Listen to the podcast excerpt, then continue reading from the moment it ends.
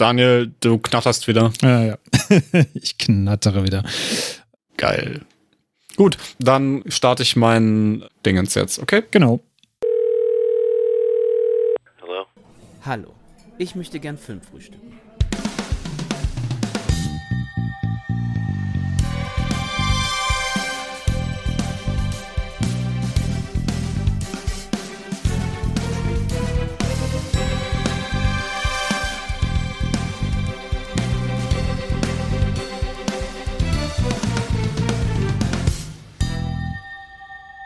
Moin Moin und herzlich willkommen zur ersten Filmtoast äh, Filmfrühstücksfolge 2022. Ich bin der Daniel von filmtoast.de und heute habe ich einmal zum ersten Mal bei uns hier im Podcast äh, die Ronja an meiner Seite. Hallo Ronja, grüß dich. Hallo. Und einmal, den kennt ihr schon, habt ihr ja schon ein bisschen öfter gehört, den Sascha. Grüß dich Sascha. Hallo, man kennt mich. Man kennt, man kennt ihn. Er ist stadtbekannt. Ich, ich glaube auch in, in jedem Bonner Kino kenne ich bestimmt auch schon Leute und denken, der sitzt ich doch hier. Das, ja. Der sitzt doch hier in jeder Vorstellung, in der ich schon war. Ja, schön, dass ihr da äh, beide dabei seid heute. Ronja, wie gesagt, ja zum ersten Mal. Man hatte ich zwar schon einmal kurz bei uns in der Weihnachtsfolge gehört, bei unserer Weihnachtsfeier, aber da du hier heute zum ersten Mal in der richtigen Folge sozusagen dabei bist, stell dich doch gerne mal kurz vor, damit die Hörerinnen und Hörer draußen wissen, ähm, was so deine Aufgaben bei Filmtoast sind. Ja, genau. Ich bin äh, Ronja, mache normalerweise, also vielleicht hat der ein oder andere auch schon so ein paar Rezensionen von mir gelesen auf der Seite. Und äh, ja, jetzt habe ich auch schon zwei YouTube-Videos gemacht für den Kanal. Sehr schön. Die sind auch sehr zu empfehlen werden wir auch auf jeden Fall hier in der Folge mal verlinken. Also falls sich jemand schon mal die Ronja auch ähm, ja bildlich äh, vorstellen möchte und schauen möchte, was du da so Schönes bei uns auf YouTube machst, der kann das gerne machen. Ich empfehle da auch unseren schönen Kanal-Trailer. Da sieht man die Ronja und mich beim äh, Toast essen. Ist auch großartig. Wer da nicht Hunger bekommt, da weiß ich auch nicht. Ja, die Feiertage sind ja jetzt vorbei. Weihnachten haben wir hinter uns, Silvester haben wir hinter uns, starten jetzt ins neue Jahr 2022. Und da wollen wir mit dieser Folge so ein bisschen den Ausblick wagen. Was steht denn im Filmjahr 2022 bei uns so an? Und wir könnten natürlich jetzt hier einfach eine Release-Liste runterrattern. Das würde euch aber wahrscheinlich wenig bringen. Deswegen haben wir uns gedacht, jeder von uns bringt heute mal so seine ja, Top 3 mit, also drei Filme, auf die er sich auf jeden Fall freut. Und im Anschluss gibt es noch so eine kleine Honorable Mentions Liste, die wir euch auch um die Ohren hauen werden. Aber bevor wir damit anfangen, wie waren denn eure Weihnachtsfeiertage und was habt ihr denn so zwischen den Tagen geschaut? Ronja, magst du da mal anfangen? Ja, die Weihnachtsfeiertage waren ziemlich entspannt eigentlich dieses Jahr bei mir. Ähm, ich habe die äh, Netflix, den Netflix-Film Don't Look Up geguckt war ehrlich gesagt nicht so begeistert, obwohl dafür also überall Werbung zu finden war und auch also auch die Darsteller mit einem echt guten Cast ja in ungefähr äh, jedem Magazin überall gefeatured wurden, aber ja, die Story fand ich relativ unglaubwürdig. Ähm, Jonah Hill war super lustig, aber ja, also es war ein bisschen zu überdreht für meinen Geschmack, muss ich sagen. Dann habe ich noch Bushidos Wahrheit, die komplette äh, Serie geguckt, The Bold Type äh, zu Ende geguckt und Witcher Staffel 2 angefangen. ah, sehr gut. Ja, da stehen bei mir noch ein paar Folgen aus, aber ich liebe sie auf jeden Fall jetzt schon in den Folgen. Ich bin auch großer Fan der ersten Staffel. Habe jetzt mitgekriegt, dass viele eigentlich mit Staffel 2 erst so richtig sagen, jetzt geht's wirklich los, jetzt wird's wirklich cool.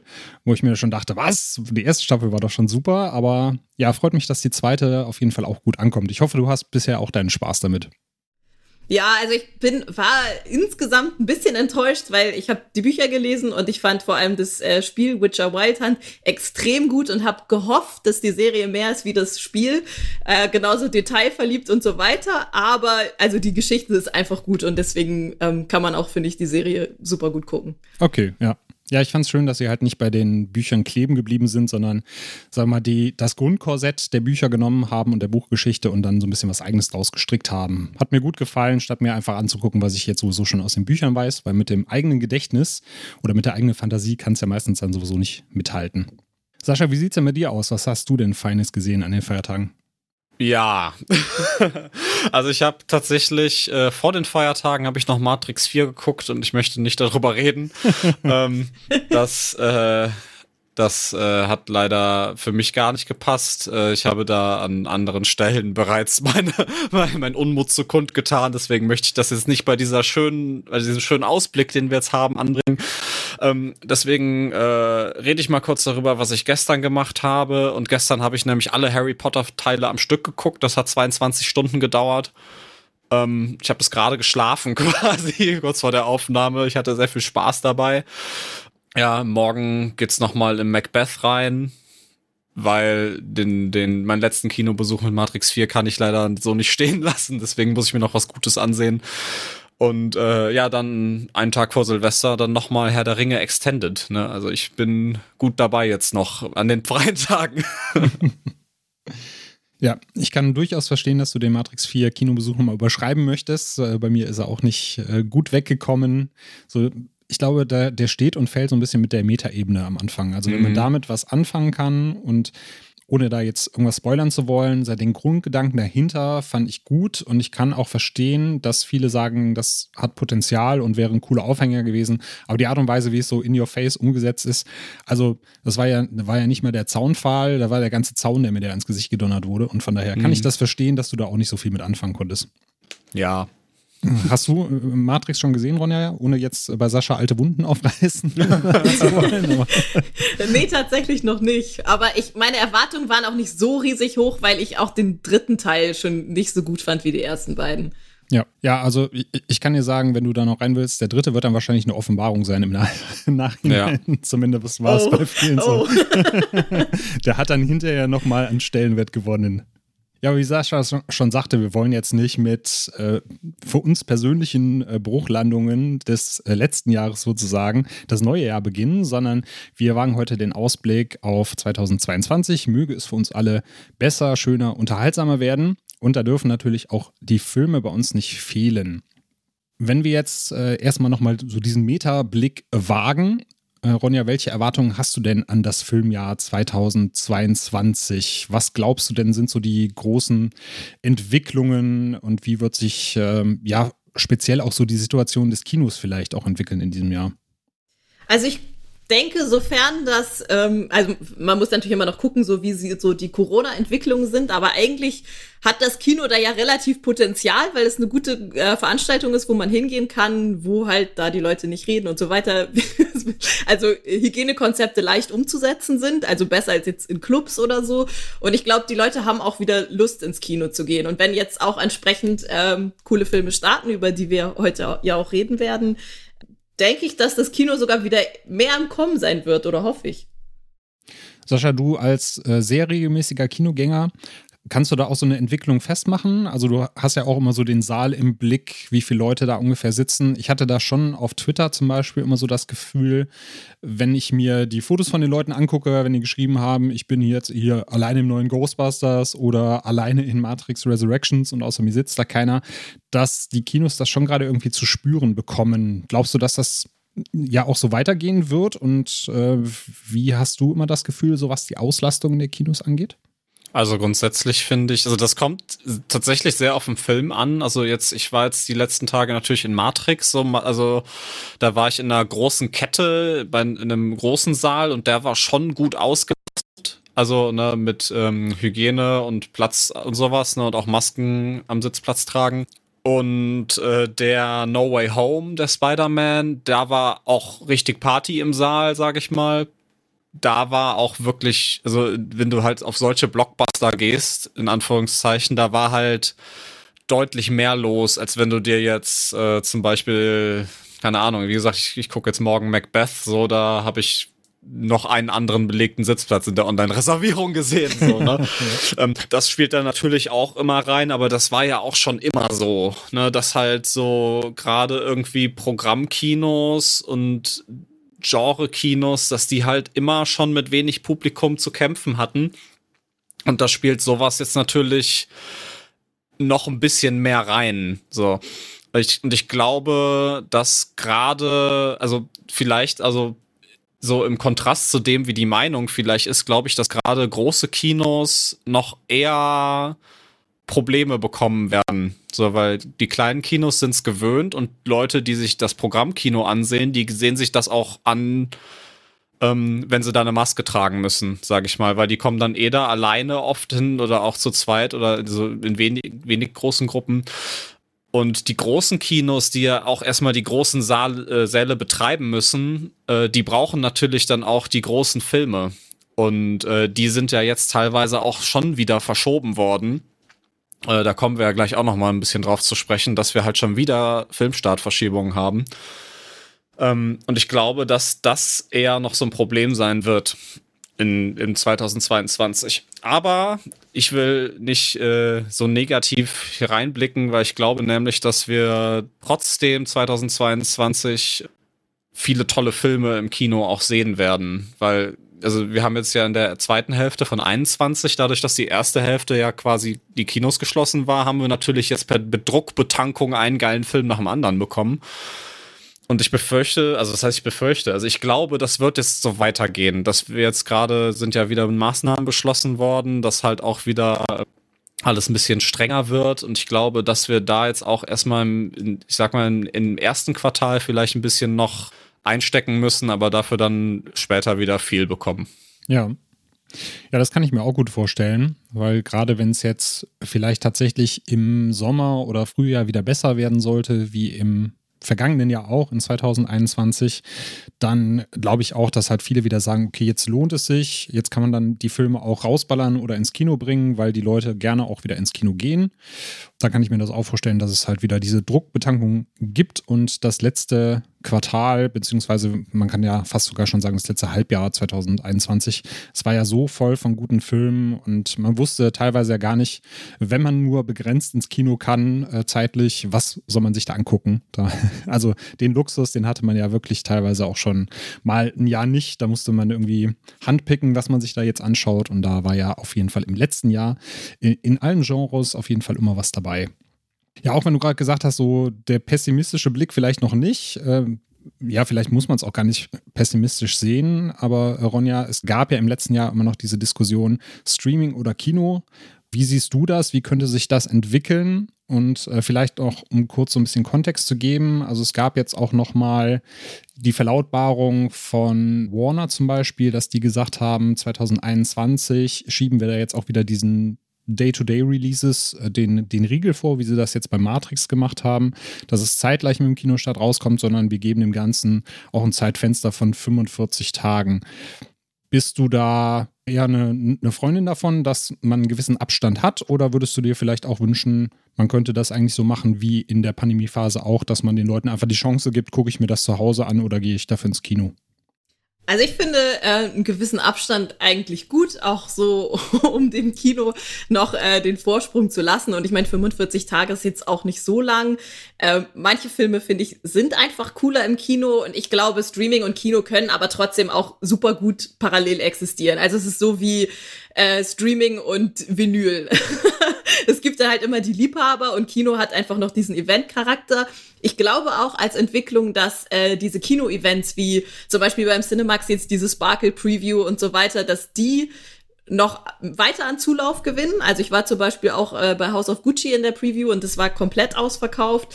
Und also da gibt's dann ja oft immer noch so ein bisschen Programm drumrum oder irgendwelche Extras. Und ähm, da gibt's natürlich Leute, die einfach generell nicht gerne ins Kino gehen, aber die würden so oder so nicht gehen, ob es jetzt direkt im Streaming startet oder nicht. Deswegen glaube ich, ähm, dass es vielleicht gar nicht so doll in Konkurrenz steht, aber ein bisschen Vorlauf fürs Kino finde ich schon gut. Ja, ich muss dazu sagen, ich hatte den Luxus ja vorher der Pandemie eigentlich nicht, dass ich Filme auch direkt gleichzeitig zu Hause gucken konnte und habe mich so ein bisschen anfüttern lassen auch von den, von den Streaming-Anbietern äh, während der Pandemie.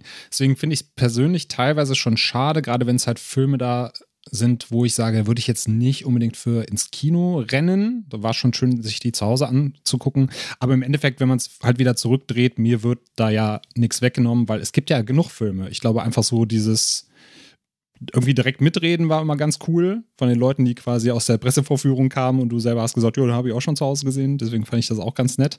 Äh, Sascha, wie sieht das bei dir aus? Hast du überhaupt äh, Filme dann auch zu Hause äh, konsumiert, direkt über Streaming oder warst du dann tatsächlich wirklich ähm, am ersten Tag im Kino? Nee, ich habe natürlich auch von zu Hause so ein bisschen geguckt. aber ich, also ich find's schon besser, wenn man dem Kino da schon auch eine Chance gibt. So und halt auch sich, also ganz, ganz blöd gesprochen, sich halt auch selber die Chance gibt, das halt auf, auf einer großen Leinwand zu sehen, weil ähm, klar ist da immer so, die, die Sorgen sind natürlich berechtigt und da, ne, dass man nicht ins Kino gehen möchte, aber man muss natürlich auch sagen, die, man hat, man macht es sich selber halt auch ein bisschen leichter, indem man sagt, so, boah, weißt du was, ich guck mir das jetzt zu Hause an, ne? Mhm. Und ähm, ich denke, wenn man das halt erst ins Kino bringt, dann, okay, es hört sich vielleicht so ein bisschen nach Gatekeeping an, so, ne? aber, ähm, aber wenn man es halt erst ins Kino bringt, so, dann, dann kann man, ja, dann zwingt man sich so ein bisschen dazu, auch dahin zu gehen. Finde mhm. ich, also wenn man es sehen muss, möchte natürlich, ne, weil ich, ich kenne natürlich auch Leute, die sagen so, boah, Kino habe ich eh so nicht so Lust drauf. Das sind immer Leute und Assis und die, die werfen Popcorn und so. Ist jetzt auch wieder ne No Hate gegen Spider-Man-Publikum so, aber das ist mir wieder negativ aufgefallen. Aber da will ich jetzt nicht drüber reden. ähm, aber nee, also ich, ich bin ein großer Freund von Streaming. Das hat uns, wie ich ja eben auch schon gesagt habe, das hat uns sehr gut durch die erste Jahreshälfte 21 gebracht, weil vorher das, also, ne, ich bin das erste Mal irgendwie Mitte Juni ins Kino gekommen, weil halt alles zu war. Und ich glaube, ähm, dass dadurch halt auch ein gewisses Maß an gutem Streaming-Exclusive-Content auch produziert wird und jetzt halt auch immer mehr kommt. Und ich finde halt gerade, wo du eben ja Don't Look Up angesprochen hast, den habe ich ja auch im Kino gesehen, weil der war ja Anfang des äh, Anfang Dezember auch kurz äh, in paar, für ein paar Vorstellungen da. Ähm, und ich finde, das ist halt wieder eigentlich ein cooles Zeichen dafür, dass auch gute Filme halt äh, Streaming-only äh, gedreht werden können. So, weil gerade halt Netflix hat dann natürlich nicht so den krassen Track Record mit geilen Filmen, die sie produzieren, aber ich finde Don't Look Up ist halt irgendwie, also ich finde den sehr gut, mir hat der sehr gut gefallen. Mhm. Und ähm, der ist halt, ich finde, man merkt bei dem auch, dass da qualitativ halt ein guter Typ halt Regie, im Regiestuhl saß und dass Adam McKay ja. da mit seinen ähm, sehr karikaturesken Charakteren halt auftrumpft so und halt auch den krassen Cast halt auch irgendwie was gibt, womit sie arbeiten können und halt nicht nur ein The Rock, der im Dschungel steht Hust, hust. so, ne? Oder The Rock, der äh, Gemälde klaut oder es verhindern will. Ich habe jetzt Red Notice nicht gesehen, aber. ja, aber. also das, Richtung, ja. ja. genau. Aber, ähm, also ihr, ihr, versteht, wie ich das meine. Ne? Also ich glaube, dass wenn man, ja. wenn man dem Streaming halt auch, also auch die Chance gibt, sich, äh, sich entfalten zu können, so, ne? Mhm. Dann haben wir das auch wieder so. Und natürlich kann man jetzt auch wieder da das Fass aufmachen und äh, unseren Lieblingsregisseur Ridley Scott rezitieren und sagen so, ja, okay, ne, die Leute haben eh keine Aufmerksamkeitsspanne mehr, um ins Kino zu gehen. Aber ich glaube, das, das würde dann jetzt hier zu weit führen. Diese Millennials, ja, echt. Ja, aber die könnte man dann ja trainieren im Kino. Wenn man dann da sitzt und mal zwei Stunden nichts machen muss, außer sich auf den Film zu konzentrieren, ist das auf jeden Fall auch eine schöne Möglichkeit. Und auch so ein bisschen Eskapismus vom Alltag. Das kommt mhm. ja auch mhm. mit dazu. Da gibt es sogar gerade eine schöne Kampagne, also die wirklich Werbung dafür macht, hier im Kino gibt es keine Ablenkung und ihr habt mal euer Handy aus. Ah, schön. ich finde, das macht es ja halt auch gerade so ein bisschen aus, ne? Weil ich habe das jetzt auch ähm, also ich merke das halt immer wieder, dass wenn ich halt zu Hause auf der Couch sitze, dass dann halt auch das Handy halt da ist. Ne? Ja. Oder dass halt auch, ich wohne halt in der WG, so dann laufen halt auch mal Leute durchs Wohnzimmer durch. Ne? So, und das hast du halt im Kino nicht. Da hast du wirklich Handy in der Tasche und guckst dir halt zweieinhalb Stunden den Film an und weiß nicht, das hat halt auch was mit Genießen zu tun, finde ich. Boah, ich klinge wie so ein richtiger Gatekeeper gerade, ne? Ich finde das. aber ich, ich, ich, ich sag dazu nichts mehr. Ja. ja, genau, um, um die Perspektive noch mit reinzubringen. Also es gibt ja auch genug Leute, die einfach von der Ortschaft her nicht die Möglichkeit haben, schnell ins Kino zu gehen. Für die wäre natürlich sowas wie Streaming auf jeden Fall vorteilhaft. Aber ich verstehe auf jeden Fall, was du meinst, Sascha. Da, äh, ja, gerade wenn man schnellen Zugang zum Kino hat, ist das auf jeden Fall schöner, sich dann auch Filme im, im Kino anschauen zu können. Aber wie gesagt, sie sind dann ja nicht aus der Welt, also sie kommen dann ja nach einer gewissen Zeit auch auf äh, Blu-ray, UAD und in Streaming. Von daher ist ja nicht so, dass man sie dann gar nicht sehen kann, aber ich finde auch dann den Kinos so ein bisschen Vorlauf zu gewähren und den Leuten so ein bisschen diesen äh, ja, diese Kulturveranstaltung oder diesen Eventcharakter zu bieten, den man heutzutage halt immer weniger hat, ist auf jeden Fall eine schöne Sache. Dann kommen wir doch mal zu den Filmen, die wir uns gerne im Kino anschauen wollen würden. Ronja, magst du uns mal deinen ersten Film nennen, auf den du dich 2022 freust? Ja, der Film, auf den ich mich eigentlich am meisten gefreut habe, ist leider gerade wieder verschoben worden. ähm, das wäre John Wick 4, der jetzt wahrscheinlich aber erst 2023 startet. Ähm, ich glaube, der fasst jetzt halt noch mal so das zusammen, was die ersten Teile passiert ist und äh, der Brewery King und äh, John Wick zu zweit gegen die hohe Kammer. Gerade nachdem jetzt Matrix so äh, gescheitert ist, vielleicht auch ja, ganz cool als Morpheus und Neo mit Lawrence Fishburne und ähm, Keanu Reeves. Äh, ja, gerade nachdem wir jetzt eben über Matrix 4 gesprochen haben, dass das ja halt so, das, ja, für, uns persönlich halt nicht so gelaufen ist, wie wir uns das vorgestellt haben.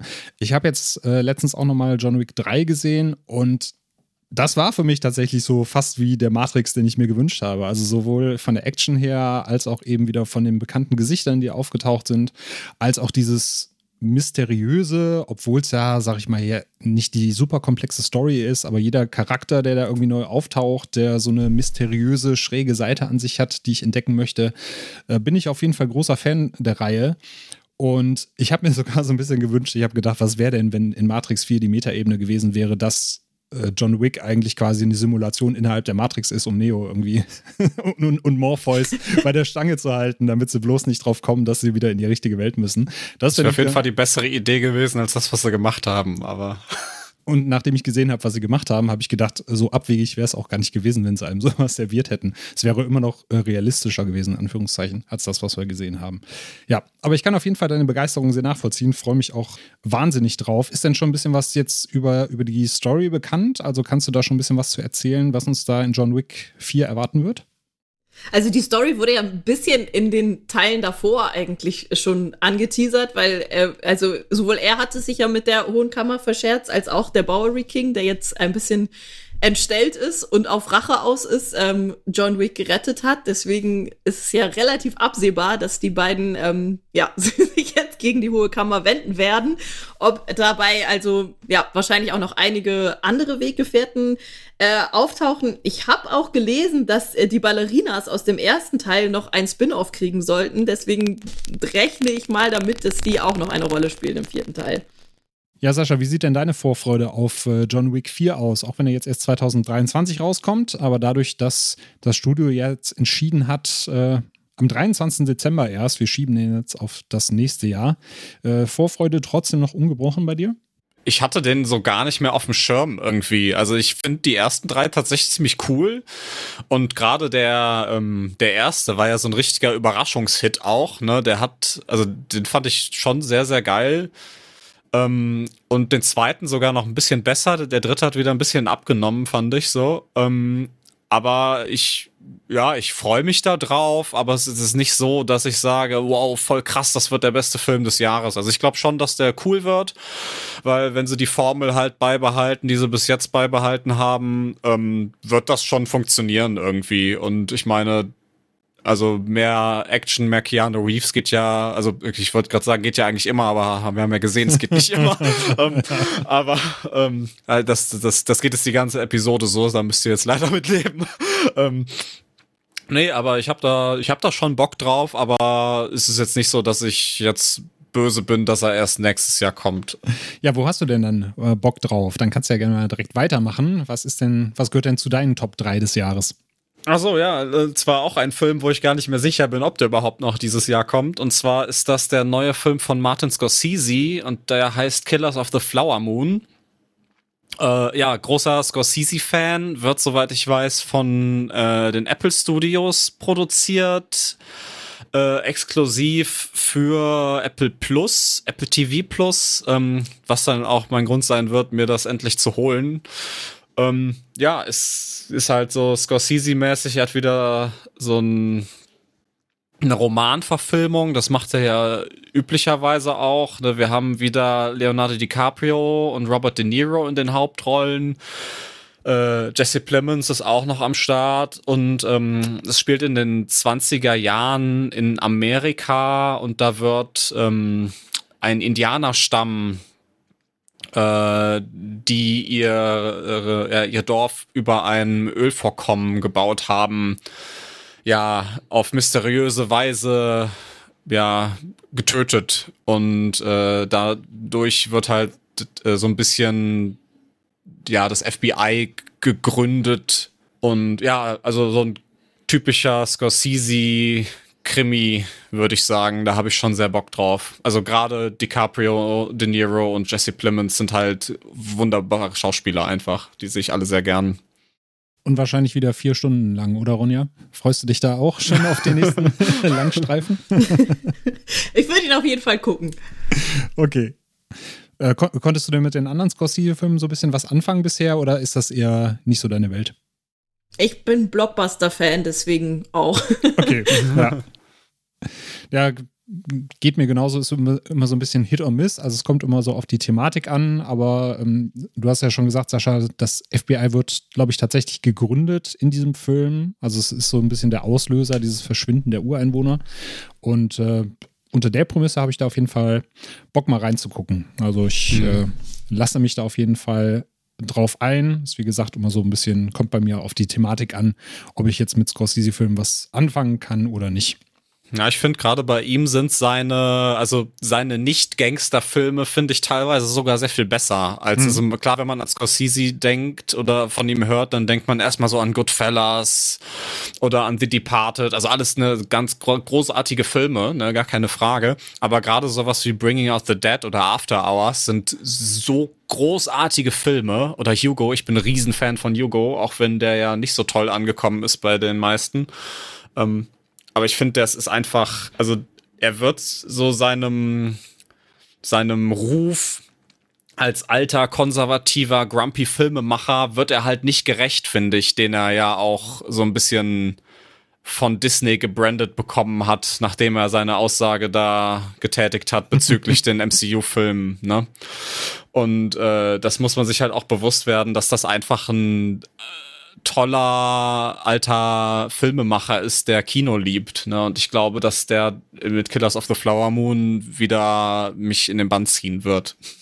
Ja, wo wir ja gerade bei der Aussage über Superheldenfilme sind, mache ich ja mal weiter mit, mein, mit einem meiner Top 3 Picks, nämlich uh, The Batman, der dann dieses Jahr endlich mal kommt. Der ist ja jetzt auch schon diverse Male verschoben worden. Und seit diesem ersten Teaser-Trailer sitze ich da als großer Batman-Film, gerade mit dieser, diesem Nirvana-Cover unterlegt. Und ich will diesen Film unbedingt sehen. Also diesmal führt ja Matt Reeves äh, Regie. Das Ganze war ursprünglich so ein bisschen geplant als Standalone-Auskopplung, wie es bei The Joker der Fall war. Also es wird nicht in dieses äh, DCEU eingebettet, sondern bekommt so seine, seine Alleinstellung. Diesmal haben wir Robert Pattinson dann als äh, Batman. Eigentlich sollte er, glaube ich, sogar Ben Affleck weitermachen. Ich weiß aber nicht, ob es der gleiche Film werden sollte. Es sollte auf jeden Fall eine Auskopplung mit Ben Affleck geben, wo er dann halt so ein bisschen düstere Detective-Version von äh, Batman spielt, wie man ihn so aus den früheren Comics kennt. Und äh, jetzt haben wir, wie gesagt, Robert Pattinson äh, als Batman, der mich zumindest jetzt, was man in den Trailern äh, sieht, super überzeugt hat. Ich bin jetzt sowieso kein äh, Pattinson-Hater, nur weil er mal in Twilight mitgespielt hat, sondern er hat ja danach allein schon auch mit äh, The Lighthouse zum Beispiel endgültig bewiesen, dass er da auch was kann und dass er eben nicht dieser äh, Teenie-Schwarm ist, den man dann wirklich auf diese ja, Vampirrolle reduzieren sollte. Äh, Zoe Kravitz haben wir noch dabei, die spielt äh, Catwoman, da bin ich auch schon sehr gespannt drauf, auf diese äh, Dynamik zwischen den beiden. Also es wird dann ja so, dadurch, dass das Ganze im zweiten Jahr als Batman spielt, diese Liebesbeziehung, die da langsam aufkeimen soll und dieses Team-Up der beiden, die dann gegen die Unterwelt Gothams kämpfen, da bin ich auf jeden Fall schon sehr, sehr gespannt drauf. Ähm, das Ganze hat ja auch eher so diesen düsteren äh, Gothic-Look Gothams.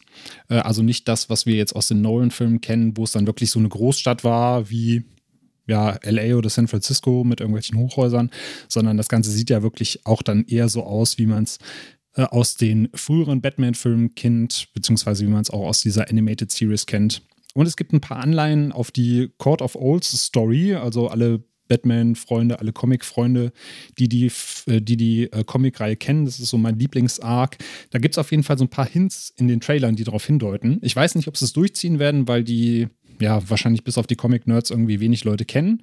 Aber wenn das drin sein sollte, dann bläst mich das sowieso aus dem Kinositz. Deswegen bin ich auf jeden Fall gespannt. Äh, Ronja, du hast ja gesagt, so Blockbuster sind auch eher dein Ding. Bist du da auch äh, Comic-Freundin? Also kannst du mit Batman was anfangen? Ja, auf jeden Fall. Also ich fand die bisherigen Filme gut. Ich hätte es sogar wahrscheinlich besser gefunden, wenn äh, Ben Affleck den Batman gemacht hätte. Ich bin gespannt, wie das mit Robert Pattinson ist. Ich kann mir es noch nicht, gar nicht vorstellen. Ich habe auch noch keinen Trailer gesehen. Okay. Ja, machst du wahrscheinlich alles richtig mit, weil ich finde gerade die Erwartungshaltung durch die Trailer, die jetzt alle rausgekommen sind, ähm, sind natürlich enorm hoch. Ne? Also ich finde den Style, den Matt Reeves hier fährt, der ist der spricht mich einfach voll an, ne? Also dieses total düstere und also gewalttätige Gotham, sag ich mal, ne? wo du richtig, du, du siehst diesen Trailer und du willst nicht da sein. Und ich finde, das bringt der Trailer schon gut rüber. Und ich hoffe, dass der Film dem halt auch gerecht wird. Und äh, ich bin da auch super hyped drauf auf den. Der steht auch auf meiner, meiner, äh, ja, auf meiner Top-Liste auf jeden Fall. Und äh, also nicht nur wegen Pattinson, also ich bin auch großer Pattinson-Fan, ne? Das hat man halt jetzt gerade, wie du eben angesprochen hast, in uh, The Lighthouse schon gesehen, aber der hat ja auch ganz viele andere tolle Filme gemacht. Man hat ihn ja auch erst zuletzt in Tenet als Nebendarsteller gesehen. Mhm. Da ähm, habe ich ihn auch kaum wieder erkannt, so. Und ja, ich glaube, das wird ein gutes Teil. Also auch mit Paul Dano als, ähm, als Antagonist, ne, der, von dem ich ja auch großer Fan bin. Genau, ja. Den habe ich jetzt mal nicht angesprochen, damit wir äh, die Ronja nicht zu sehr spoilern. welche, Deswegen sagte ich auch Antagonist. Okay. genau. Ja. Äh, ich bin aber auch auf äh, Colin Farrell äh, gespannt, äh, der da mhm. als, äh, als Pinguin auflaufen wird. Also ich habe ihn zumindest im Trailer erstmal nicht erkannt, da muss ich schon mal mhm. zweimal hingucken. Deswegen bin ich da auch äh, sehr gespannt drauf. Auch wie äh, Andy Serkis dann den Alfred geben wird, weil Andy Serkis habe ich dann ja irgendwie nicht so als den Good Guy abgespeichert bei mir im Kopf. Er hat ja nee, so, nicht so richtig. Diese, diese shady Aura. Deswegen weiß ich noch nicht ganz, wie er so als der ja, der eigentlich vornehme und zuvorkommende Butler rüberkommen wird, aber vielleicht gibt es ja auch einfach eine andere Interpretation. Hat ja auch mal was.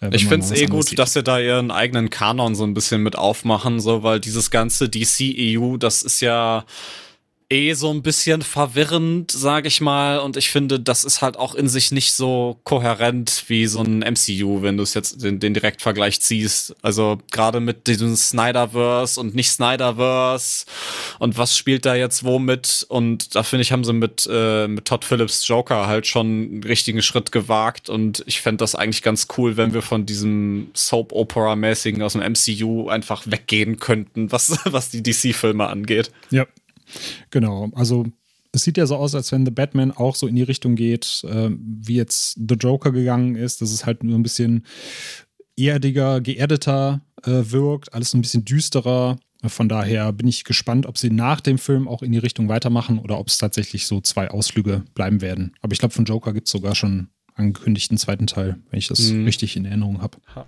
äh, habe ich auch im Kopf, ja, aber kann ich gerade nicht bestätigen. Mhm. Ja. Dann gehen wir mal weiter in der Liste. Ronja, was ist denn äh, bei dir noch so in den äh, Top-Highlights des Jahres?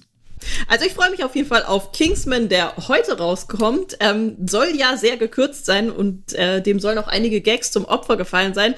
Aber ich bin trotzdem sehr gespannt auf die Vorgeschichte, die ja ungefähr 100 Jahre vor Teil 3 spielt. Ähm, es geht so ein bisschen um kriminelle Genies, die einen gemeinsamen Krieg planen, der verhindert werden soll.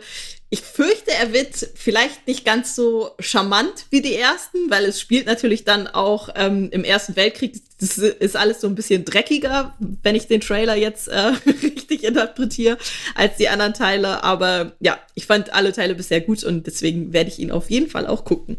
Mhm. Sascha, kannst du mit der, mit der Reihe auch was anfangen? Ja, ich finde die tatsächlich ziemlich cool. Also auch so ein Ding, den ersten habe ich erst äh, sehr viel später gesehen, als er halt, also da war der Hype schon vorbei, sag ich mal. Äh, und der hat mich dann auch äh, komplett weggehauen. Na, also ich finde, der Film macht das, also ich, oder anders. Ich stehe nicht so auf Agentenfilme, so, also James Bond gar kein Freund, so und ähm, ich finde Kingsman, gerade der erste, macht das so gut, irgendwie das humorvoll, aber nicht slapstickartig rüberzubringen.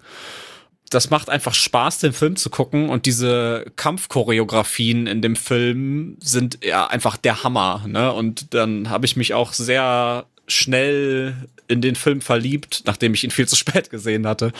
Und ähm, den Golden Circle fand ich dann wieder nicht so cool irgendwie. Der hat mich nicht ganz so abgeholt, aber ich habe auch richtig Bock auf den neuen. Da bin ich auch dabei. Ich habe auch schon äh, äh, Tickets für die Vorpremiere. Ja, sehr schön. Ja, ja ich setze mich jetzt mal so ein bisschen in die Nesseln, weil ich habe äh, von den Kingsman-Filmen tatsächlich noch nichts gesehen, weil ich ja ich glaube, einfach so geschädigt war von Austin Powers und von Johnny English und von Konsorten, dass mhm. ich da irgendwie damals gedacht habe, oh nee, nee, nicht schon wieder so ein Agenten-Comedy-Film. Obwohl der ja sehr gut sein soll und deswegen werde ich ihn auch irgendwann nachholen. Aber ich habe jetzt zum Beispiel auch eine Castliste gesehen, Ronja, dass äh, Daniel Brühl da mit auftaucht. War der tatsächlich in den Teilen davor auch schon dabei oder ist er jetzt äh, das erste Mal mit am Start? Ähm, so genau erinnere ich mich nicht. Ich glaube aber, dass er tatsächlich neu ist. Aber wahrscheinlich spielt er auch wieder einen Deutschen. Aber sicher bin ich mir jetzt nicht. Das ist äh, gemutmaßt. Okay. Ja. Also da es 100 Jahre vorher spielt, glaube ich nicht, dass er in den alten dabei war. Ich kann es jetzt aber auch nicht beschwören. Aber wir haben Lord Voldemort persönlich ist im, im Cast dabei. Also. Ja. Lord Voldemort gegen äh, Baron Simo. Ich bin gespannt. Ja, dann springen wir doch mal vom äh, Agenten-Thriller im Ersten Weltkrieg äh, in die Weiten des Universums, Sascha. Was steht denn bei dir noch auf der Liste? Boah, das war eine tolle Überleitung zu einem Film, wo ich richtig wirklich, da habe ich richtig Bock drauf. Ich habe den ersten Trailer gesehen, habe mir erst gedacht, ah, ob das funktioniert, aber je, je mehr ich drüber nachdenke, desto mehr habe ich da Bock drauf. Und der Film heißt Lightyear und das ist der neue Film von Pixar Animation, der, ich glaube, sogar im Frühjahr schon rauskommt. Ich meine, also im April oder sowas. Und ja, es ist die, die Origin Story von Buzz Lightyear aus Toy Story, aber nicht im Toy Story Universum, sondern als eigenständiger ähm, als eigenständiger Science-Fiction-Animationsfilm. Und ich habe da richtig Bock drauf, ne? Also ich finde, das ist so sowas, also sowas hatte man noch nicht irgendwie. Und gerade Pixar hat ja echt viel gemacht, aber so Science-Fiction, so abseits von Wally, -E, sag ich mal, haben sie ja noch nicht gemacht. Und das, also gerade der Trailer sieht halt aus wie ein, ja, ein rein rassiger Space-Film. Und da habe ich Bock drauf. Und gerade also der Cast selber ähm, ist halt momentan, also die Voice Actor im O-Ton, ähm, da ist halt Chris Evans, also unser Cap, ne? Der spielt, mhm. der, der, der spricht äh, Buzz Lightyear, also macht leider nicht Tim Allen wie im Original Toy Story. Aber das finde ich gar nicht so schlimm. Also ich glaube, da gerade dadurch gewinnt man dann noch mal so ein bisschen Abstand zu dem äh, zu den Toy Story Filmen, ne, dass es halt eben nicht nur ein Spielzeug ist in Anführungszeichen. Und Taika Waititi macht auch mit sich gerade. Und ja, ich, ich, ich habe Bock da drauf, wirklich. Ja, ich glaube, das ist dann auch gar nicht so schlimm. Natürlich dann hast du den einen oder anderen Puristen, der sagt, was, Tim Allen spielt, er spricht ihn nicht. Das kommt bestimmt auch, aber ich finde gerade, wenn du halt auch wieder eine jüngere Zielgruppe ansprechen möchtest, dann nimmst du halt Synchronsprecherinnen, Synchronsprecher, die eben so in der heutigen Jugend ein Begriff sind. Und da ist halt Chris Evans weiter vorne als Tim Allen. Den kennen ja, halt eher das stimmt. ältere Säcke wie ja. ich. Ja. Gerade wo er ja auch bei ähm, der, im neuen Toy Story 4, da hat er ja auch schon ganz wenig Screentime nur. Ne? Also da kann ich das schon verstehen. Mhm. Ronja, wie sieht es bei dir mit der Toy Story-Reihe aus? Äh, kannst du damit was anfangen und äh, freust du dich auch so ein bisschen auf Buzz erstes ja, Solo-Abenteuer in dem Sinne? Ich kann damit eigentlich gar nichts anfangen. Also ich bin eh nicht so ein Animationsfilm-Fan und ich habe keinen einzigen Toy Story-Film gesehen. Gasp. Ich muss aber auch dazu sagen, dass ich, äh, glaube ich, auch nur den ersten gesehen habe und ja. bei, äh, Disney-Filmen mache ich tatsächlich um Fortsetzung einen, einen großen Bogen. Also, also auch König der Löwen 2 oder Ariel 2. Den fand ich gut. So. Ich fühle mich per persönlich angegriffen. nee, also ich finde tatsächlich, um da mal kurz einen Stein für Toy Story zu brechen, ich ja. finde, die Toy Story Filme werden echt mit jedem Teil besser. Also, also der vierte vielleicht nicht, der ist aber auch immer noch, also der dritte Toy Story ist besser als der zweite, finde ich, und der zweite ist besser als der erste. Und der vierte ist auf jeden Fall gleichwertig mit dem zweiten. Und ich finde, also, das ist eine so tolle und liebenswürdige Reihe. Und also deswegen, also vielleicht habe ich auch nur, ich bin damit halt groß geworden, ne? Ich, vielleicht habe ich nur deswegen so Bock auf, auf den Lightyear, aber ich, ich kann das nur empfehlen. Ich finde das toll. Ja, ich tatsächlich auch, aber irgendwie, ich, ich weiß nicht, ob das einfach so dieser Disney-Effekt war, dass ich mir gedacht habe, na, alles, was jetzt kommt als Nachfolger, das sind diese Direct-to-Video-Sachen, die, da lässt du mal lieber die Finger von. Hm. Äh, von daher. Ah, ja. Aber es ist ja Pixar, ne? Nicht Disney. aber hat Pixar so viele Fortsetzungen gemacht, also bis auf Toy Story? Ja, Cars. Ja, stimmt, Cars haben, hat mehrere. Okay, aber über Cars möchte ich auch nicht reden. Du verstehst auf jeden Fall, wo mein Vorurteil herkommt. Ja, die Unglaublichen, aber der ist ja relativ neu, der zweite Teil. Äh, der ist auch sehr gut, ja. Und äh, hier ähm, Monster AG. Hm, ja. Da ist Monster Uni auch sehr gut. Ach, guck mal, von dem habe ich überhaupt nichts mitgekriegt. Der ist an mir vorbeigezogen. Ja. Naja, werde ich Aber alles gut. danach holen, wenn meine Kids im entsprechenden Alter sind. Genau. Muss in Anführungszeichen ich da sowieso durch. Das ist gut. Ja. Ich finde, Pixar-Filme kann man nie genug gucken. Sehr gut. Ja, dann mache ich mal weiter mit meinem zweiten Pick. Und zwar habe ich mich da, äh, um meinem Ruf ja auch gerecht zu werden, für eine Spieleverfilmung entschieden, nämlich Uncharted. Kommt jetzt am 17. Februar 22 ins Kino. So ist es auf jeden Fall geplant. Äh, Regie führt Ruben Fleischer, den man von Zombieland und von der Venom-Verfilmung kennt. Beim ersten sagt man, yay, beim zweiten man sagt man, äh. Aber dafür haben wir als ähm, Cinematografen, und ich werde den Namen jetzt wahrscheinlich verbasseln, aber Jun Jung-hoon der quasi Haus- und Hofkameramann von Park Chan-wook ist, also auch äh, oh, cool. I'm a Cyborg, uh, But That's Okay, Handmaiden, Old Boy, uh, Thirst uh, gemacht hat und jetzt kürzlich auch für Last Night in Soho verantwortlich war.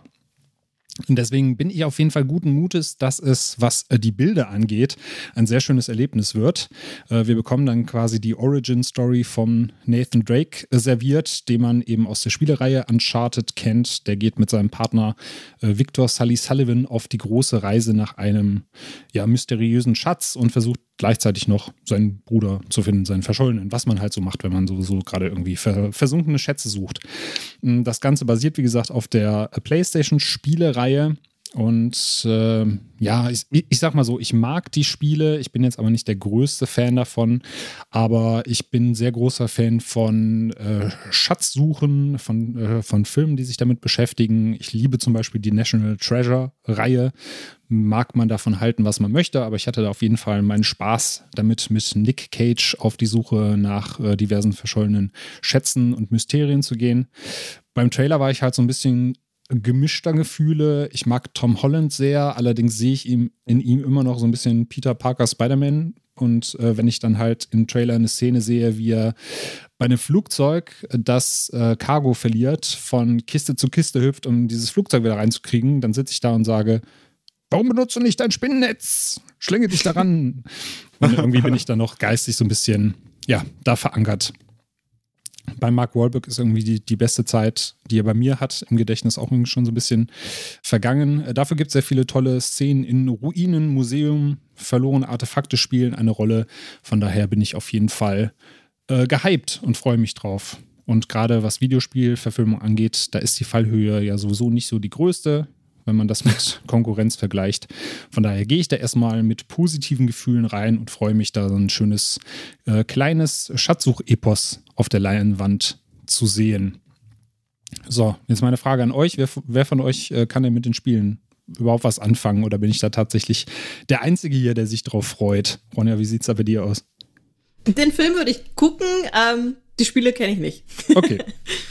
Aber ich habe dich jetzt trotzdem äh, hoffentlich heiß gemacht und hoffentlich nicht abgeschreckt mit, das ist eine Spieleverfilmung. Ja, klingt auf jeden Fall gut besetzt, unterhaltsam und ähm, ja. Sascha, wie sieht es bei dir aus? Ja, ich fand Tomb Raider immer cooler. okay.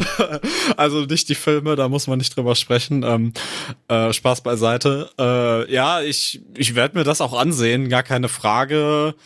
Ich bin da aber ganz unvoreingenommen. Also ich habe nur den ersten Teil gespielt damals auf der PS3, den fand ich jetzt nicht so krass.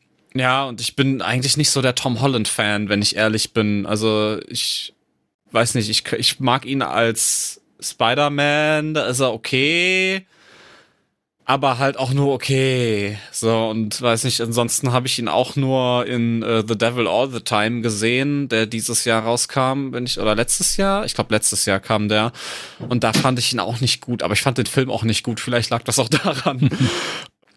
ja, mal, mal, mal gucken. Also ich meine, ich habe halt so ein bisschen das Gefühl, dass das so ein Sony-Ding ist, dass sie den jetzt noch melken wollen, solange der noch irgendwie das Publikum abholt, ne? Also, weil das, ich nehme an, Uncharted, Sony, PlayStation, ne, wird ja eine Produktion von denen sein. Genau. Ja, mal, mal gucken, was das wird, aber wie du schon sagst, also das, äh, die Fallhöhe ist ja nicht sonderlich hoch bei Videospielverfilmungen und vielleicht wird's ja ganz geil, aber ich habe da jetzt nicht keine Aktien drin. Ist auf jeden Fall ein Film, bei dem man sich positiv überraschen lassen kann, weil man mit wenig Erwartungen. Ja, genau, das, das ist gut. Das ist eine mhm. gute Beschreibung, ja. Ja. Ja, aber die Erwartungen äh, bei dir, Ronja, die waren jetzt äh, dann bei, bei einigen Filmen tatsächlich so hoch, dass du uns so ein kleines äh, Potpourri mitgebracht hast. Was steht denn bei dir da noch ganz oben auf der Liste für dieses Jahr? Ich freue mich vor allem auf Crimes of the Future, weil ich die bisherigen Zusammenarbeiten mit David Cronenberg und Vigo Mortensen sehr gut fand. Ähm, Tödliche Versprechen ist auf jeden Fall einer meiner Lieblingsfilme und ich fand auch hier ähm, History of Violence sehr gut. Ähm, das Thema ist, glaube ich, ist spannend, ich so. Es geht irgendwie, so da habe ich mich jetzt noch nicht informiert, aber um Metamorphose und dass Leute ihre Organe nachwachsen lassen können. Und David Cronenberg hat gesagt, er hat äh, mit der nahen Zukunft sozusagen noch ein Hühnchen zu rupfen. Also das wird bestimmt ein blutiger, aber ich glaube auch tiefgründiger und guter Film. Kristen Stewart ist auch noch dabei. Und da bin ich schon sehr neugierig. Das klingt ja fast so, als würde er wieder so ein bisschen in seine 80s zurückgehen, oder? Weil ich meine, die letzten Filme von ihm waren ja mehr so Dramen und, wenn ich mich richtig erinnere, oder? Und das klingt da jetzt wieder mehr so nach Science Fiction Fly-mäßig. Es wird nicht zu Science Fiction. Also, so viel habe ich dann doch noch gelesen, ähm, dass es jetzt also wirklich relativ nahe Zukunft sein soll. Ich bin gespannt. hm, ja. Ja, habe ich auf jeden Fall auch Bock drauf. Also Cronenberg ist immer ein guter Name. Mortensen kann man sich immer angucken. Habe ich Bock drauf, ja. Ja, bei äh, Kristen Stewart ist es tatsächlich so wie bei Robert Pattinson bei mir. Also die, sie wird ja auch von vielen gescholten, weil ja, dieses Vorurteil da ist, sie kann nur diesen einen Gesichtsausdruck und mehr ist da nicht, aber ich habe jetzt schon so viele gute Kristen Stewart-Filme gesehen ähm, und freue mich auf jeden Fall drauf. Äh, sie ist ja jetzt dann auch in Spencer zu sehen in diesem Jahr, wo sie, also diese Lady Di-Verfilmung, ähm, die jetzt sogar, glaube ich, schon läuft im Januar. Äh, von daher, dann im Gespann mit Viggo Mortensen habe ich auf jeden Fall auch Bock drauf. Das klingt sehr gut. Genau, und dann habe ich noch so ein paar andere Filme gesehen, die ich eigentlich gar nicht so uninteressant fand. Oder zum Beispiel habe ich letztens auf Instagram zufällig äh, den Trailer von The Lost City gesehen ist ein bisschen abgespacede Story ähm, mit äh, Sandra Bullock und Daniel Radcliffe. Sie ist Autorin und äh, schreibt eben über so eine Stadt und äh, Daniel Radcliffe sagt dann, die gibt es wirklich und dann machen die beiden sich auf die Suche. Ähm, der ist, glaube ich, wirklich witzig und unterhaltsam. Den werde ich auch auf jeden Fall gucken. Ähm, dann gibt's noch so ein paar Fortsetzungen, auf die ich ganz gespannt bin. Ach so, und äh, an Valentinstag kommt mit äh, Jennifer Lopez und Owen Wilson noch ein Film, Marry Me, über so einen äh, alleinerziehenden Familienvater, der sich in einen Popstar verliebt beziehungsweise durch Umstände verheiratet wird. Der ist, glaube ich, noch ganz unterhaltsam. Ansonsten freue ich mich auf natürlich Blond 3 und es gibt noch ein paar Marvel-Fortsetzungen, wie zum Beispiel Aquaman oder Doctor Strange, auf die ich mich freue. Ja, Doctor Strange ist ein gutes Stichwort, weil ich glaube, den habe ich bei dem Sascha schon auf der Liste gesehen, ne, Sascha? Das ist richtig. Ja, ich weiß, ich habe eben so ein bisschen über MCU gehatet. also, ähm, aber das ist natürlich alles nur äh, oberflächlich gemeint. Ähm, ich bin nämlich äh, sehr gespannt auf den neuen Doctor Strange-Film. Das hat ganz viele Gründe. Zu einem fand ich den ersten Doctor Strange war einer meiner Lieblings-MCU-Filme, was ja natürlich an Benedict Cumberbatch liegt der den großartig darstellt. Und ich bin sehr gespannt, wie sie es alles machen, weil ähm, in den After Credits von, von No Way Home, da haben wir ja schon einen Trailer gesehen zu And the Multiverse of Madness, also Doctor Strange and the Multiverse of Madness. Ja, wir, wir sehen da ja, wie die Serie What If also die, die What-If-Serie auf Disney Plus irgendwie dann zusammengeführt wird mit Doctor Strange und den geschehenen Dingen in No Way Home so ein bisschen. Ich bin sehr gespannt, wie sie das machen. Ähm, dazu kommt, dass Sam Raimi wieder auf dem Regiestuhl sitzt und mich das super freut, weil ähm, für die, die es nicht wissen, Sam Raimi hat die ersten drei Spider-Man-Teile gemacht äh, mit Tobey Maguire als Peter Parker und damit natürlich die Superheldenfilme salonfähig gemacht. Ähm, ist natürlich jetzt ein Hot Take, sag ich mal, aber ähm, ich finde schon, der hat da mit sehr äh, dazu beigetragen und äh, ihn jetzt in den Regiestuhl wieder zu sehen bei äh, bei Doctor Strange so äh, ich meine er selber bezeichnet sich ja auch als riesen Marvel Fan sonst würde er das ja nicht machen dass wir da halt auch wieder einen Regisseur haben der wirklich mit Herz bei der Sache ist und Bock hat irgendwie sein, seine Lieblingscomics zu verfilmen und äh, das hat ja mit Spider-Man 1 und 2 und 3 schon sehr gut geklappt. Also ich finde auch den dritten gut, auch wenn viele das nicht so sehen.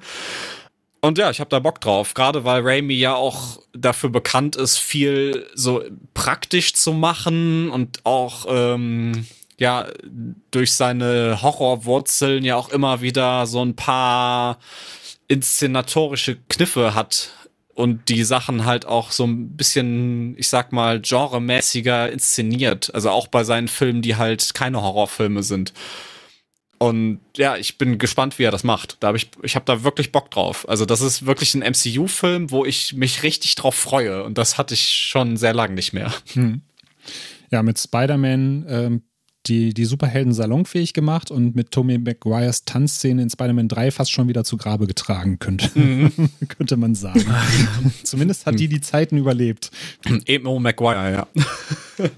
ja, genau, man kann das mal bei, bei YouTube äh, eingeben ich weiß nicht, ob unter, unter Evil Toby das Ganze auch firmiert. Auf jeden Fall wird diese Tanzszene da in sehr viele äh, Filme reingeschnitten und es gibt dann eben auch zum Beispiel ein Video, wie Toby Maguire dann als Evil Maguire ähm, als Darth Maul kämpft, tanzend gegen äh, Obi-Wan und gegen Qui-Gon in Star Wars Episode 1. Auf jeden Fall sehr sehenswert, sorgt auf jeden Fall für ein paar Lacher. Äh, Ronja, der war ja auch bei dir in der Liste. Ähm, wie sehr freust du dich denn auf Doctor Strange and the Multiverse of Madness? Ich glaube auch, es wird mal wieder ein richtig guter Marvel-Film. Also ich finde, alle sind halt so unterhaltsam, aber ähm, ja, also da finde ich die Geschichte am besten und äh, freue mich auch über die Regie, weil mit den ersten Spider-Man-Filmen bin ich ja quasi aufgewachsen und ich bin ziemlich sicher, dass der gut wird. Mhm. Ja, ich freue mich auch, äh, weil das wird für mich auch so ein bisschen für diese neue MCU-Phase, glaube ich, erst so der richtige Startschuss. Ne? Bisher gab es ja mit den Serien auf jeden Fall Potenzial, eine schöne, eine schöne Exposition in manchen Teilen. Äh, Finde ich schön, dass diese What-If-Serie da jetzt auch noch reinkommt, weil ich habe persönlich den neuen Spider-Man noch nicht gesehen, aber ich habe die Serie jetzt erstmal geskippt, diese What-If-Serie, weil die ja auch so ein bisschen wechselhaft sein soll und das zeitlich bei mir dann auch nicht so gepasst hat. Aber gerade wenn jetzt eben mit äh, dem neuen Doctor Strange so diese Fäden zusammenlaufen und dann erstmal dieses große Ganze aufgemacht wird für die neue Phase, dann kommt, denke ich, auch wieder so ein bisschen dieses äh, MCU-Flair auf, was man aus den ersten Phasen kannte, wo es dann halt wirklich im Allgemeinen irgendwann auf was Großes zuläuft und wo man drauf hinfiebern kann. Von daher. Also ich kann da auch echt nur empfehlen, die What-Ifs zu gucken. Ich war da am Anfang auch mal so ein bisschen, dass das so für sich stehende Sachen sind, aber da gibt es tatsächlich Fäden, die man, also das sieht man im, im Trailer, den sie gezeigt haben, im, in den Post-Credits, dass man das auf jeden Fall gesehen haben sollte. Ja, sehr schön. Da kommen ja auf jeden Fall äh, dieses Jahr auch wieder genug Superheldenfilme raus. Also wer Fan davon ist, äh, sowohl bei Marvel als auch bei DC, der wird auf jeden Fall keine Langeweile haben in diesem Jahr. Ja, wir haben ja eben schon mal kurz The Lighthouse erwähnt, deswegen kommt von mir jetzt noch äh, als äh, dritter Tipp äh, ein Film, der hört auf den schönen Namen The Northman und der wird äh, von Robert Eggers inszeniert, den man eben von The Lighthouse und von The Witch kennt zum Beispiel.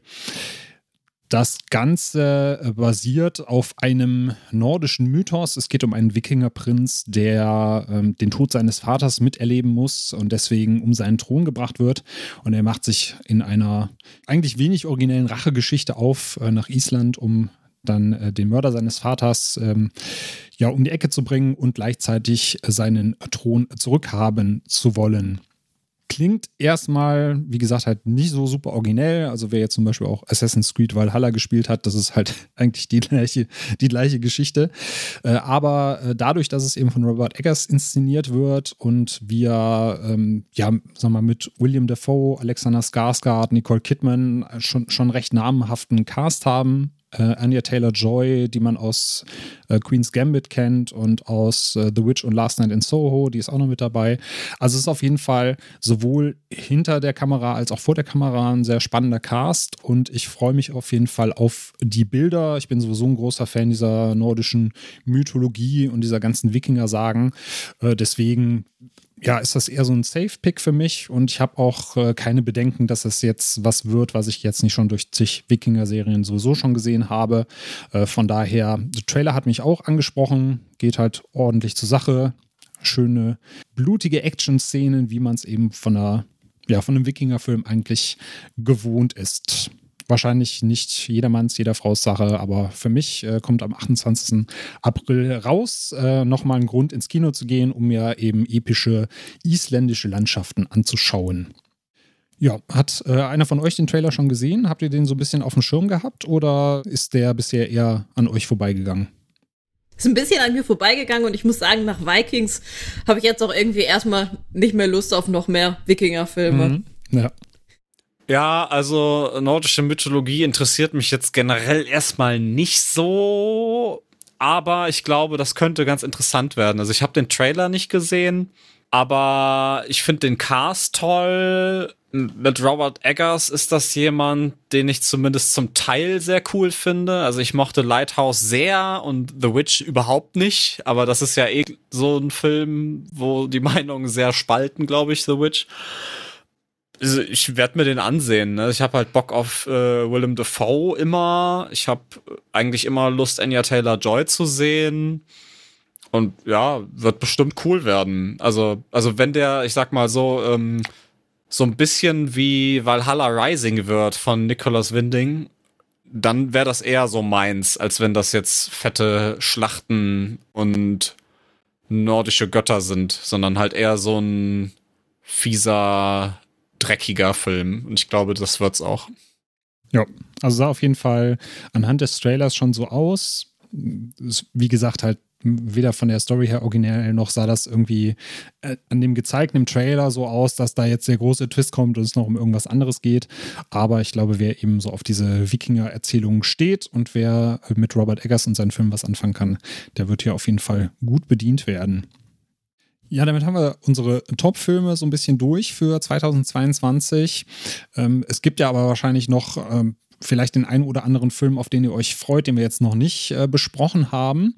Äh, Ronja, was ist denn bei dir noch so auf der erweiterten Liste und gibt es vielleicht noch so anhand von Events oder Festivals irgendwas, wo du dich äh, dieses Jahr schon drauf freust? Ich bin hier gerade schon so durch ein paar durchgerattert, also vor allem viele Fortsetzungen. Ähm, Festivals gucke ich ganz spontan, habe ich mich ehrlich gesagt jetzt noch nicht so mit beschäftigt. Sascha, was steht denn bei dir auf der erweiterten äh, Liste und äh, auf welche ja, Festivals freust du dich dieses Jahr? Also nimmst du wieder alles mit wie, wie letztes Jahr oder gibt es da noch was Spannendes, äh, was du dir noch für 2022 auf die Bucketlist gesetzt hast? Äh, nö, also ich mache jetzt auf jeden Fall das ähm, im April die Fantasy Filmfest Nights nehme ich mit. Äh, da habe ich Bock drauf. Sind 17 Filme in vier Tagen. Wieder in den üblichen Fantasy-Filmfest-Locations. Da habe ich Bock drauf. Ähm, ob da sind auch noch keine Filme bekannt, so, aber ich meine, da ist man eigentlich relativ selten enttäuscht irgendwie. Da sind zumindest immer ein paar dabei, die ziemlich cool sind. Ja, und ansonsten gucke ich mal, was halt das Jahr so bringt. Ne? Vielleicht kann man noch ein paar Online-Screenings teilnehmen. Ich blicke da gerade noch mal so in Richtung Brussels Festival of Fantastic Film oder halt die ähm, die koreanischen Filmfesttage und die japanischen Ende des Jahres, aber das ergibt sich dann irgendwie, ne? Also ich wollte es nicht so weit fahren für sowas. Das ist halt ja. immer so ein bisschen das Ding, ne? Und halt irgendwie dann 200 Kilometer bis nach Frankfurt tuckern ist jetzt nicht, hatte ich jetzt nicht so Lust drauf. Aber wenn online was kommt oder in der Nähe von Köln was ist, werde ich mir das auf jeden Fall ähm, geben. Und ja, und auf meiner erweiterten Liste habe ich jetzt noch eins, zwei, drei, vier, fünf Filme. Ist natürlich auch nur ein Auszug von denen, weil ich, also das, was halt angekündigt wird, da, das klingt alles schon da ist noch deutlich mehr dabei, was sehr vielversprechend klingt. Aber ich habe jetzt als erstes auf meiner Liste The Unbearable Weight of Massive Talent. Mhm, ja.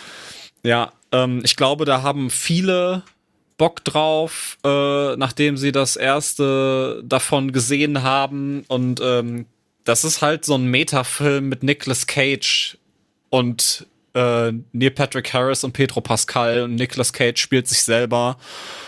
Also der wird von jemandem auf den Geburtstag eingeladen für eine Million Dollar und muss dann seine bekanntesten Rollen selber nachspielen. So, und weil er ja äh, Anfang des Jahrtausends so krass, so krass in Schulden versunken ist, muss er das halt machen. So, also das ist halt so eine Mischung aus Biopic und äh, ja, Comedy-Meta-Streifen irgendwie. Und ich glaube, ja. das klingt ultra gut. Also gerade Nicolas Cage habe ich, hab ich richtig Bock drauf.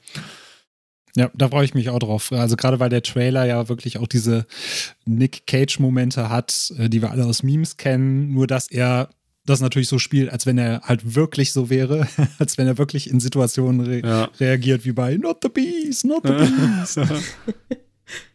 Na genau, dann habe ich, äh, da weiß man auch noch nicht so viel drüber, der neue Film von Ari Aster, äh, Disappointment Boulevard, mit Joaquin Phoenix in der Hauptrolle. Ähm, ja, Ari Aster kennt man ja durch seine äh, Hits, will ich, also modernen Klassiker, will ich es ja schon fast nennen. Ähm, ja, genau. Ähm, Hereditary und Midsommar, ne, die gelten ja schon jetzt unter, äh, unter Horror-Liebhabern als, als, mo als moderne Klassiker und Genre definierend, nenne ich es mal. Und äh, ich kann dem nur zustimmen. Und äh, in Disappointment Boulevard, was man da da weiß man noch nicht so viel drüber. Es geht, es ist wohl so eine Art Comedy, Horror, Biopic über einen der bekanntesten Unternehmer der Welt. Also, das ist so die, der Klappentext, den es bis jetzt gibt. Aber ich meine, mit Joaquin Phoenix kann man eigentlich eh nie was falsch machen und Ari Aster hat bis jetzt einen sehr guten Track Record und da habe ich Bock drauf. Dann geht's für mich einmal nach Frankreich mit dem neuen Film von Gaspar Noé, der dieses Jahr schon auf ein paar Festivals lief, die ich leider verpasst habe. Ja, ist ein Demenzdrama. So, und ich bin gespannt, weil ich mag Gaspar Noé. Der stößt vielen ja sauer auf, wenn man den Namen hört. Aber ähm, ich bin gespannt, wie so ein sehr provokanter, experimenteller Regisseur wie Noé das Thema Demenz angeht in einem über zwei Stunden langen Film mit Dario Argento in der Hauptrolle. so. Und äh, weiß nicht, also ich hätte mir den auch so angeguckt, logischerweise, aber also einfach, also Dario Argento heutzutage, also auch als Schauspieler, also finde ich, allein deswegen kann man sich den, glaube ich, ansehen. Aber auch da, die Festivalstimmen sind sehr äh, zwiegespalten. Mhm, ja. Aber wie das halt bei Noé so ist, ne? Ja, einmal das und ich glaube, dass er dann natürlich mit The Father letztes Jahr ein Film ähm, das Thema Demenz nochmal so richtig in die Öffentlichkeit gebracht hat und auch nochmal aus einem anderen Blickwinkel beleuchtet hat. Und ich glaube, dass man jetzt, wenn man es einfach in diesem Kernthema sieht, äh, abseits von UE jetzt an sich oder Argento in der Hauptrolle, äh, wird es der Film da beim einen oder anderen wahrscheinlich auch nochmal ein bisschen schwerer haben. Ja, das glaube ich auch. Also gerade Demenz, da kam ja dieses Jahr eh so ein paar, ne? Also, äh, oder kam Relic, dieser Horror-Demenz-Film, kam letztes Jahr, ne? Der kam 20, oder? Ich bin mir gerade nicht mehr ganz sicher, weil den fand ich nämlich auch ziemlich gut. Und äh, das Regiedebüt von Viggo Mortensen, das ist ja auch ein Demenzdrama. Den, der hat mir von der Idee auch gut gefallen. Der war nur so ein bisschen unrund in der Ausführung. Mhm. Also da ist jetzt momentan wieder, also alle machen Demenzfilme anscheinend nach The Father. Ja, dann den neuen Film von Guillermo del Toro. Nightmare Alley heißt der, der ist ja in den Staaten jetzt schon angelaufen letzte Woche. Ich glaube, der kommt jetzt auch relativ bald schon zu uns. Ich habe es jetzt gerade aber nicht genau, mehr. 20. Januar. Na genau, dann ist es schon recht, recht bald. Ähm, ja, habe ich Bock drauf. Einfach, ich, ich weiß auch ehrlich gesagt gar nicht so genau, worum es geht, aber es ist Guillermo del Toro und wir haben Bradley Cooper und Kate Blanchett in den Hauptrollen. Also ich glaube, den kann man sich relativ blind ansehen einfach. Ja. Ja, ich ja. habe jetzt auch noch nicht so viel äh, mich, mich spoilern wollen, was jetzt die Story angeht, aber ich glaube, es ja. spielt auf einem, einem Jahrmarkt. Ich glaube, Bradley mhm. Cooper spielt einen Trickbetrüger, der da die Leute so ein bisschen ausnimmt und äh, von da aus spinnt sich sein Lauf, aber mehr weiß ich jetzt, mhm. weiß ich jetzt auch noch nicht. Ja, und ich finde halt Guillermo del Toro, der macht halt schon gute Filme. Also unabhängig ja. davon jetzt, ob man seinen Style mag oder nicht, ich finde, das ist so ein Filmemacher, der hat eine, eine Handschrift und der hat einen Stil und der, die sind zumindest immer sehr solide und man hat irgendwie, man kann sich die ansehen. Also auch wenn die jetzt nicht alle krass perfekt sind. Also ich fand jetzt zum Beispiel Shape of Water jetzt nicht so toll, aber es ist trotzdem ein guter Film. Ne? Ja, und Pans Labyrinth äh, nicht zu vergessen. Mhm. Gehört ja, glaube ich, natürlich. auch in der Redaktion beim einen oder anderen zu, zu den Liebsten in der mhm. Liste. Ja. Und als meinen letzten Film, ähm, ich glaube, der ist auch schon in den Staaten gestartet.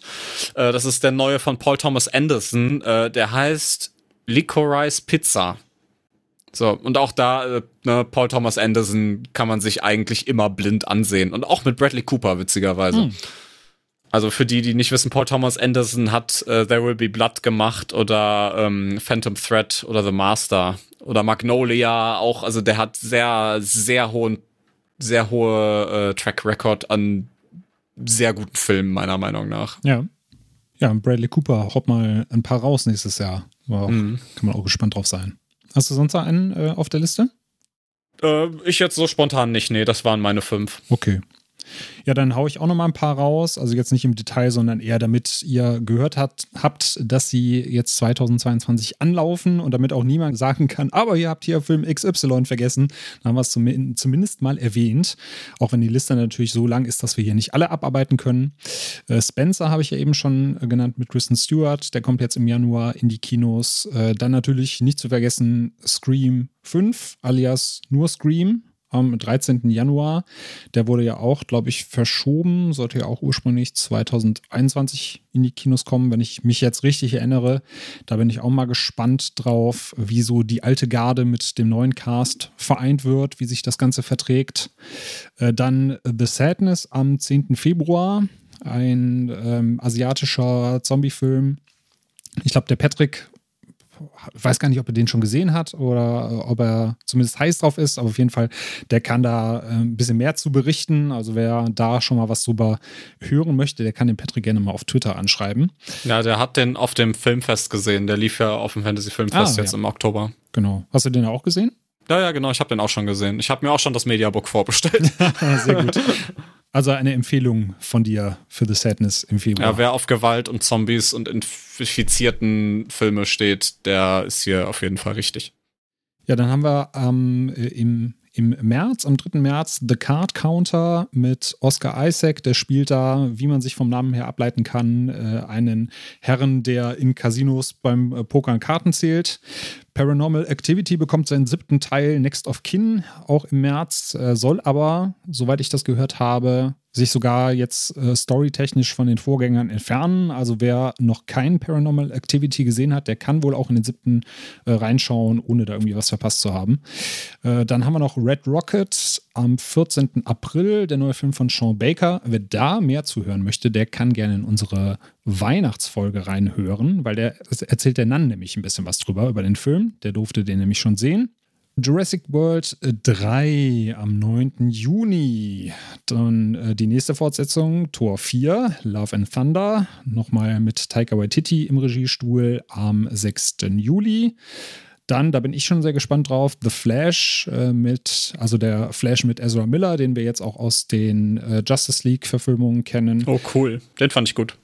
Ja, also ich, ich, war am Anfang äh, auch so ein bisschen zwiegespalten, als er gecastet wurde, aber ich habe ihn dann tatsächlich äh, auch lieben gelernt in den Filmen, ähm, bin mit dem Humor auch äh, gut zurechtgekommen. Von daher habe ich mich gefreut, dass er jetzt auch den Solo-Film kriegt, der natürlich typisch äh, DCEU wieder komplett zu spät kommt, weil man das ja eigentlich gemacht hätte, bevor man dann eben diesen Justice League-Film macht, wie halt Marvel das auch macht. Man führt erst alle ein und führt sie dann zusammen. Aber naja, sei es äh, geschenkt, bin trotzdem gespannt drauf. Und ja, mal gucken, ob es auch kommt, aber Avatar 2 ist immer noch für den 14. Dezember angekündigt. Ja.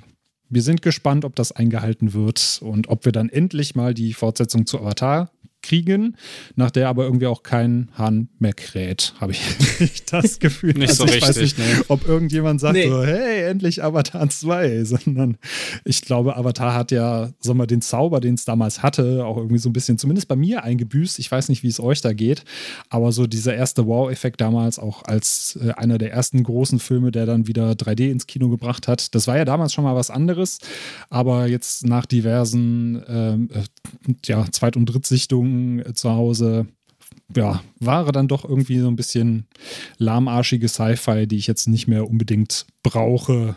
Äh, vielleicht können wir auf den hier noch eingehen, Ronja. Du hast ja auch gerade, ich glaube, zustimmend genickt, habe ich gehört. Ja, also. Wie sieht's da bei dir aus? Ich fand den ehrlich gesagt damals im Kino schon beim ersten Gucken äh, nicht so gut, weil die Story nicht besonders innovativ war. Ich fand den auch recht langsam. Und das 3D, also hatten dann andere, ich bin gar überhaupt kein Horrorfan oder so, aber ich glaube, so Final Destination und andere Filme hatten auch irgendwie schon da coolere 3D-Effekte oder ich war auch bei Chroma mm. im Studio und habe dann auch irgendwie schon bessere Sachen gesehen. Und mich muss irgendwie der Film packen. Und dann ist mir dieses Schickimicki 3D oder Schnickschnack drumrum egal und der hat mich nicht überzeugt. Ja. Also ich erwarte jetzt nicht sehnsüchtig den Teil 2. Ja, geht mir genauso.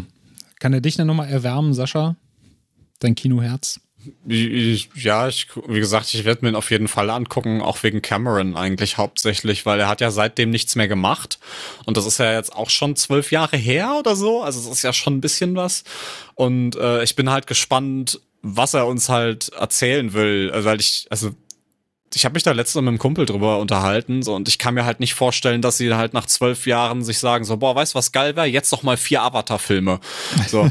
ja. Und äh, weil das ist es ja, die haben ja bis fünf angekündigt, so und ich, also entweder will er uns, also will Cameron uns was erzählen oder Geld. genau, also das, ich weiß halt nicht, ob es genau das ist, weil ich meine, es ist halt, ich weiß nicht, ob er aktuell noch der erfolgreichste Film aller Zeiten ist, aber er war ja eine lange Zeit der erfolgreichste Film aller Zeiten und das ist ja auch so das Einzige, was die so an Werbung für den haben. So, ja. weil keiner interessiert sich für einen zwölf Jahre alten Film und ich bin einfach mal gespannt, was er da so noch mitmacht, weil Cameron ist ja immer dafür bekannt, dass er in seinen Filmen immer irgendwie eine, zu, bis zum gewissen Grad eine technische Revolution auch mit ankickt, so, ne? Und was er uns auf dieser Ebene da halt liefert. Allein darüber bin ich gespannt. So, aber ans, also inhaltlich weiß ich nicht. Also ich, ich, ich meine, der erste geht ja auch über drei Stunden. also ich weiß auch, also das ist jetzt auch kein Film, wo ich mir sagen würde, geil, jetzt hier Dienstagabends nach der Arbeit nochmal Fett Avatar reindrücken. So, das brauche ich nicht. Also, also ich fand den okay, wenn ich mich zurückerinnere. Also ich fand, was der halt an 3D cool gemacht hat dass er es halt nicht so wie jetzt, äh, keine Ahnung, Texas Chainsaw 3D ähm, gemacht hat und halt uns irgendwie Kettensägen ins Gesicht geworfen hat, sondern dass er halt diese Dreidimensionalität halt eher in die Tiefe genutzt hat. So, und das hat er, also das fand ich sehr cool und das hat meiner Meinung nach auch kein Film mehr so gut geschafft seitdem. Aber es, also, ich gucke mir halt auch keine 3D-Filme an. Also ich würde immer 2D nehmen, wenn ich mich zwischen 2 und 3D entscheiden kann im Kino. Ja, ich auch. Ja, ich bin auch mal gespannt. Ich war gerade komplett äh, geflasht, aber du hast recht. Also er hat ja tatsächlich danach nichts mehr gemacht. Ich dachte so, was? James Cameron hat er danach bestimmt noch einen Film gemacht. Nee, hat er nicht. Also es war tatsächlich primär äh, Drehbuch und Produktion, die er da übernommen hat bei Alita Battle Angel und Terminator Dark Fate. Äh, Alita mag ich sehr gerne. Terminator da, ja, legen Richtig wir lieber den des Schweigens drüber, glaube ich. Da, selbst die, die Hardcore-Fans äh, können dem Film, glaube ich, nicht so viel Positives abgewinnen. Von daher bin ich da mal gespannt, auch ob dann wirklich diese technische Revolution mit dabei ist. Ja, aber er hat ja dann eher die Zeit damit verbracht, Tiefseetauchen zu gehen. Ich weiß nicht, ob ihr das mitgekriegt habt. Er war ja, glaube ich, im Marianengraben unterwegs mit so einem U-Boot. Vielleicht filmt er ja auch sehr bis zwei, wer weiß. ja. Ja, wenn er es da machen wollte, war es nicht sehr erfolgreich, weil er hat er erzählt, er wäre irgendwo zwischendurch, wäre eine Ölleitung geplatzt und dann hat er quasi hat er den ganzen Aufwand, den ganzen Millionen ist da runter und hat eigentlich nichts gesehen und da war da, ja, Toll. eigentlich nur, nur Schwärze und mehr nicht am Ende. Yay. Ja. Ja, lassen wir uns mal überraschen, äh, wie Avatar 2 wird. Vielleicht würde uns ja alle auch Lügen strafen und wir sagen nach dem Film, oh Gott, ich kann gar nicht erwarten, bis Avatar 3 und 4 rauskommen, die ja, soweit ich mich erinnern kann, auch schon in Produktion sind, Vorproduktion sind. Ja, ich meine, zwei, zwei, drei und vier werden jetzt gleichzeitig gedreht, also so back to back zumindest. Und dann, aber ein fünfter ist, glaube ich, auch schon angekündigt. Aber zitiert mich da nicht. Also, das, ist, das sind so Sachen, die ich gerade so im Kopf habe. Ja, entweder wird es eine Offenbarung oder es wird äh, ein, ein monetäres Massengrab. Sind wir mal gespannt, wo die Kohle hinfließt, in die eine oder andere Richtung. Ich glaube, wo du eben sagtest, erfolgreicher Film, da hat ihn meines Wissens nach, ich glaube, Avengers Endgame durch ein paar Tricksereien abgelöst zwischendurch. Aber ich meine sogar, dass Avatar wieder auf 1 ist, weil die dann auch nochmal ein Re-Release, einer Special Extended Edition oder sowas ins Kino gebracht haben und dann haben sie sich wieder überholt. Mal gucken, wann Marvel wieder zurückschlägt und äh, den Supercat oder sowas veröffentlicht für Avengers Endgame. Dann haben wir, glaube ich, jetzt, ich will nicht sagen, die relevantesten Sachen abgearbeitet, weil dann sitzt noch jemand da zu Hause und sagt, aber hier Film XY ist auch relevant, den habt ihr nicht erwähnt. Aber auf jeden Fall haben wir eine große Bandbreite an Filmen vorgestellt, die ihr euch 2022 im Kino anschauen dürft. Äh, vielen, vielen Dank, dass ihr beide dabei wart. Äh, einmal an dich, Ronja, in deiner ersten Episode. Schön, dass du da warst und hoffentlich kommst du auch äh, nochmal wieder, um mit uns über Filme zu quatschen. Ja, gerne. Und auch vielen Dank an dich, äh, lieber Sascha. Ich bin schon gespannt dann äh, auf das Fazit äh, deines Jahres, weil du wirst ja wahrscheinlich auch den einen oder anderen Film, den wir heute besprochen haben, im Kino anschauen. Und dann freue ich mich schon auf deine Meinung dazu auf filmplus.de und natürlich auch in unseren diversen äh, Chatgruppen und Podcast-Folgen. Hm, immer gerne. Ich bin immer, wenn ich meine Meinung irgendwo kundtun soll, bin ich immer dabei. gefragt, muss man dazu sagen. Also es ist nicht so, dass du jetzt ungefragt immer. hey! Also, Meistens, ja. ja, dann vielen Dank an euch beide und äh, an euch da draußen fürs Zuhören. Falls ihr noch mehr von uns hören wollt, uns gibt es im Podcatcher eurer Wahl, auf den äh, Podcast-Plattformen eurer Wahl einfach abonnieren und auch gerne eine Bewertung dalassen. Das Ganze ist jetzt auch bei Spotify möglich. Da könnt ihr auch einfach auf den Bewerten-Button klicken und uns dann eine Sternebewertung dalassen. Und wir hoffen, dass wir uns da die fünf Sterne bei euch verdient haben. Und ansonsten schaut auf filmtoast.de vorbei. Da gibt es viele schöne Reviews und ähm, ja, News auch zu Filmen und Serien, die euch dann begeistern werden. Von daher nochmal vielen, vielen Dank fürs Zuhören und euch ein schönes Jahr 2022. Bis dann. Tschüss. Tschüss. Tschüss.